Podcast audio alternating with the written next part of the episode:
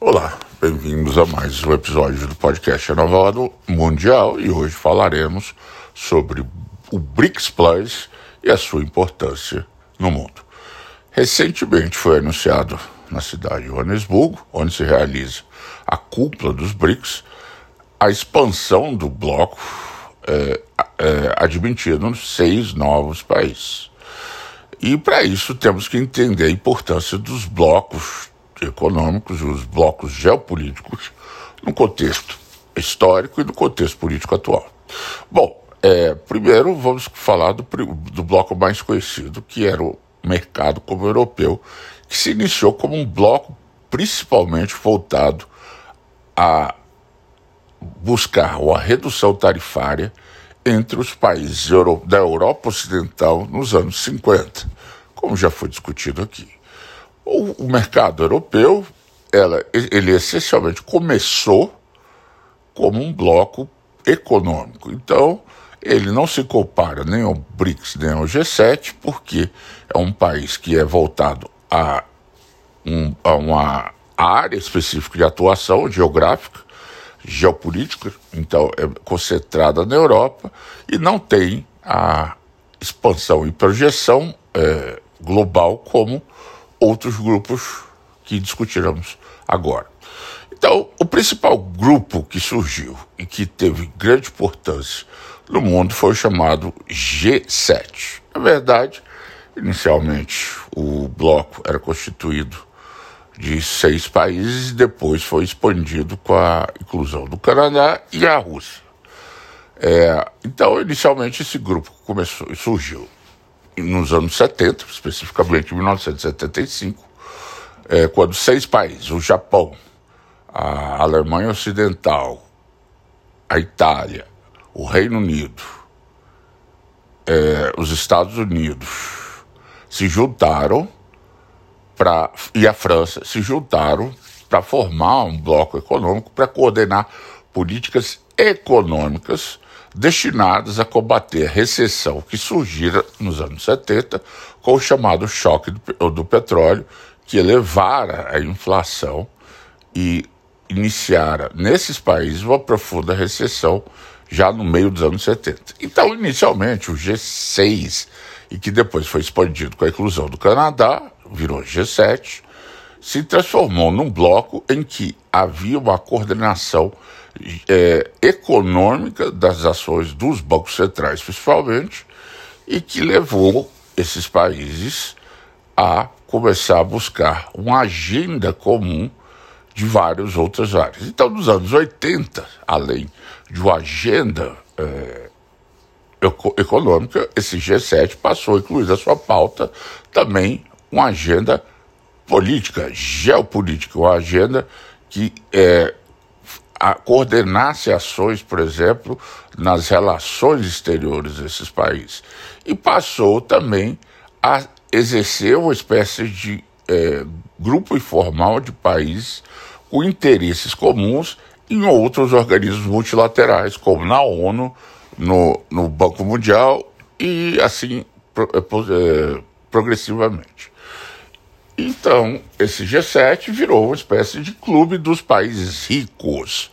São, é, eram, na época, e são ainda as, um, algumas das maiores economias do mundo, e esse grupo sempre teve uma importância enorme dentro da economia mundial, por representar até então as maiores economias do planeta, e isso, durante muitos anos, é, levou a um fortalecimento dos interesses dos países desse bloco e que é, agiam em comum, ou seja, em um comum acordo em todas as áreas de interesse. Pois bem, o que, que é o BRICS e o que, que isso representa contra o é, em relação ao G7? O BRICS surgiu já aqui nos anos 2000, na verdade 2009, primeiramente entre o Brasil, Rússia e China, chamado BRIC, e que nos anos 2010 chamou a África do Sul, simbolicamente, como representante do continente africano. Esse grupo nasceu a partir de um, de um acrônimo é, que foi gerado por um economista americano e que não tinha muito em comum e não teve nenhuma pretensão nos primeiros anos de se criar como contraponto a qualquer grupo de países ricos. No entanto, nos últimos anos, a dinâmica geopolítica tem modificado radicalmente, principalmente com o crescimento da importância econômica desses países, do, desse bloco, que são, são relativamente economias que se encontram entre as dez maiores do mundo, e ao mesmo tempo são economias que estão em ascensão enquanto os países é, do G7 estão em plena decadência da proporção e da importância de seus PIBs. Então, isso começou a chamar a atenção de todo mundo, começou-se a discutir uma alternativa aos, é, aos organismos financeiros e econômicos mundiais, capitaneados e controlados pelo G7. Como exemplo disso, temos aí o FMI e o Banco Mundial, entre outros, que são os, os bancos que mais financiam os países do mundo afora, mas que são rigorosamente controlados por esses países pertencentes ao G7. Então, é, apesar de serem, é, de serem multi, é, organismos multilaterais é, que deveria ter uma certa é, uma relativa democracia, as decisões muitas vezes são concentradas nos principais financiadores do FMI. Isso levou o BRICS a criar um novo banco de desenvolvimento, já nos anos 2010, que começou inicialmente a financiar obras e projetos dentro dos países membros. E isso começou a gerar uma especulação mundo afora sobre uma nova evolução do papel dos BRICS, que inicialmente era formalmente um, um fórum de discussão dos problemas dos países membros e que começou a criar expectativas no mundo em relação a uma nova, a um, a um possível contraponto ao domínio ocidental do, dos organismos é, multilaterais. Então, por exemplo, temos o caso do Conselho de Segurança da ONU, que é dominado por cinco membros permanentes. O, esses cinco membros são os países chamados países nucleares, é os países que dos anos 40 e 50 detinham arsenais atômicos, e esses países são a Rússia, a França, os Estados Unidos, a China, o Reino Unido e a França. E esses cinco países têm o que eles chamam de poder de veto no Conselho de Segurança da ONU. A importância desse veto é que qualquer tipo de proposta que vá contra os cinco membros permanentes é normalmente vetado, e isso limita muito a ação dos organismos multilaterais como a ONU. Além disso, o Conselho da ONU, eh, de Segurança da ONU, tem dez membros temporários e muitos desses países reivindicavam a mudança dessa estrutura porque ela já não se adequa ao mundo moderno. Países como a Índia, o Brasil, a própria África do Sul, que são potências regionais, não têm poder de voto ou de veto e nem tem também assento permanente na ONU. Então, o BRICS veio a preencher, em parte, esse vazio e principalmente na, nos organismos multilaterais financeiros, como já foi dito aqui. Então, é, esses países, é, atualmente, que buscam virar membros do BRICS, miram na importância econômica, mas também na alternativa aos, ao, a esse sistema financeiro chamado Bretton Woods, que foi criado justamente para manter, estender a, a, a dominação ocidental no mundo. Então, basicamente, esse é o centro da discussão atual. Como o BRICS pode se contrapor ao G7 em termos de poder econômico. Obviamente aqui não se trata de uma situação como era a Guerra Fria, na qual você tinha a OTAN e o Pacto de Varsóvia.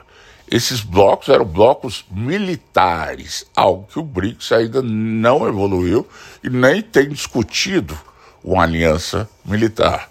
Então, não, não se trata de, de, de, de, de, de mesmas áreas de atuação, são camadas diferentes, são é, planos diferentes de ação.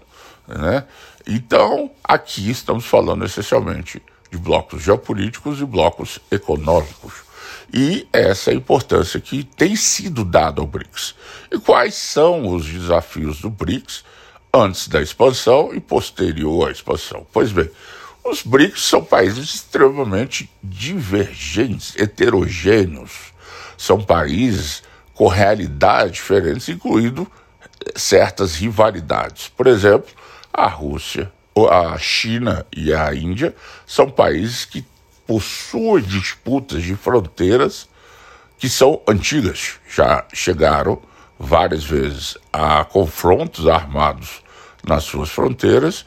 Existe uma corrida armamentista regional entre esses dois países. Além disso, países como o Brasil, por exemplo, se inserem também na esfera de influência americana, por, por se tratar de um país latino-americano, está inserida na chamada doutrina Monroe, que é nada mais nada menos do que o chamado quintal americano, na qual os Estados Unidos tratam a América Latina como um espaço seu dentro da geopolítica mundial. Então, essas heterogeneidades, essas divergências entre os países, é, essa falta de comunalidade, é algo que atrapalha o BRICS, dado que eles têm ainda uma enorme estrada pela frente para buscar uma unificação mais séria. É, o exemplo que podemos dar é mais ou menos aqui o dos anos 50 como mercado comum europeu. Quando surgiu, se tratava como aqui já foi dito, de um mero bloco é, de comércio. No entanto, já nos anos 60 para os anos 70, durante 20 anos, evoluiu de um projeto de mercado comum para um projeto de união financeira. E é isso que alguns tentam prever para o BRICS. A Europa, que, que já nos anos 90 unificou sua moeda com a criação do euro, é um dos benchmarks do BRICS. Já se fala, primeiramente, em uma moeda comum dos países do BRICS, que seria uma espécie de moeda forte para contrapor ao euro, por exemplo, ou ao dólar. Esse BRICS seria uma espécie de moeda forte dos países pobres. E aí está a importância maior, ou onde muitos países pobres, como por exemplo, que entrou agora foi a, o Egito, a Argentina, a Etiópia, são países que são paupérrimos e que não têm necessariamente uma importância econômica tão grande quanto os países do BRICS. É, e essas assimetrias ainda vão dar muito trabalho para ser, ad, serem administradas. Ao mesmo tempo, é uma forma de contrapor, como já foi dito aqui, a dominação das moedas dos países mais ricos e diminui relativamente a importância da, do, das moedas dos países, principalmente do G7, é, no resto do mundo. Sem dúvida, se trata de um fenômeno muito recente e ainda não há uma previsão de qual será o, o impacto nos próximos anos. Então, existe um, uma expectativa enorme em relação ao que pode vir a ser esse, esse, esse, esse bloco, esse bloco expandido principalmente, mas ainda existem muitas dúvidas. É, basicamente, agora estamos assistindo ao nascimento desse bloco do BRICS como realmente um, um bloco é, coeso, ou mais coeso do que é, antigamente. E ele busca suas, sua, sua identidade, e muitos países ainda pretendem, aspiram a, a entrar nesse bloco, algumas, algumas uh, conversas falam em mais de 60 países, o que a transformaria de longe no maior bloco uh, e um, o mais importante bloco, fórum né, de discussão econômica do planeta. Algo que os países uh, do G7, os chamados países ocidentais, não gostariam muito de ver acontecer porque isso interfere diretamente nos instrumentos geopolíticos, como já foi dito aqui, dos organismos multilaterais, na dominação mundial. Quando falamos aqui de dominação mundial, é, entenda como uma dominação econômica. Né? Ah, como exemplo disso, podemos falar sobre a importância do dólar como moeda de troca nas exportações mundiais. Como já foi dito aqui uh, anteriormente, o dólar ele é a moeda referência para todas as transações, boa parte das transações comerciais entre os países, mesmo entre países que não estão operando com dólar. Então, países como o Brasil e a Argentina, por exemplo, que importam eh, de, entre si, eh, fazem transações comerciais entre si em moedas que deveriam ser moedas locais, elas acabam tendo que usar o dólar como referência e, obviamente, isso cria um mercado gigantesco para o dólar americano e praticamente cria, o, transforma o dólar em espécie de moeda mundial, não é? Então, essa é a discussão que está por trás, porque justamente os países do BRICS também buscam é, fazer é, o, o, o comércio entre si usando suas moedas correntes. E isso impacta no médio e longo prazo a importância do dólar. Isso é apenas um dos exemplos que a gente busca ver, é, é, colocar aqui como é, possíveis consequências desse bloco. Ainda muitas coisas irão surgir. O, os, nos próximos anos assistiremos um crescimento é, acelerado do BRICS, e isso tende a mudar o balanço de poder mundial é, isso também pode vir a evoluir a um bloco para um bloco militar e criar uma espécie de chamado mundo multipolar, na qual o, não existe apenas um país dominante, uma superpotência como os Estados Unidos e seus aliados, e que outros países não precisem é, se inserir dentro desse contexto. Então, coisas como sanções econômicas que são aplicadas pelo Ocidente há décadas a, a, a alguns países que são considerados pares. Então, por exemplo, temos aí é, os boicotes contra as sanções do boicote contra o, re, o, regime iraniano, como, por exemplo, contra a Coreia do Norte, aqui na Venezuela, na América do Sul, já não vai ter tanta importância, porque esses países começarão a fazer é, a, a ter, retomar o comércio e a sua inserção na economia mundial.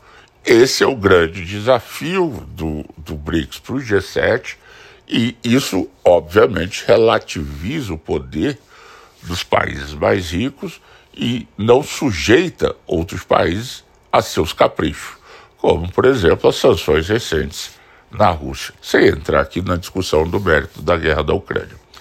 Então, é basicamente esses são os, os primeiros apontamentos sobre esse BRICS, BRICS Plus e nos próximos anos veremos os desdobramentos. Os seis novos países devem entrar já no começo de 2024 e veremos realmente se vai haver a busca por essa moeda corrente comum e como isso vai impactar o resto do mundo.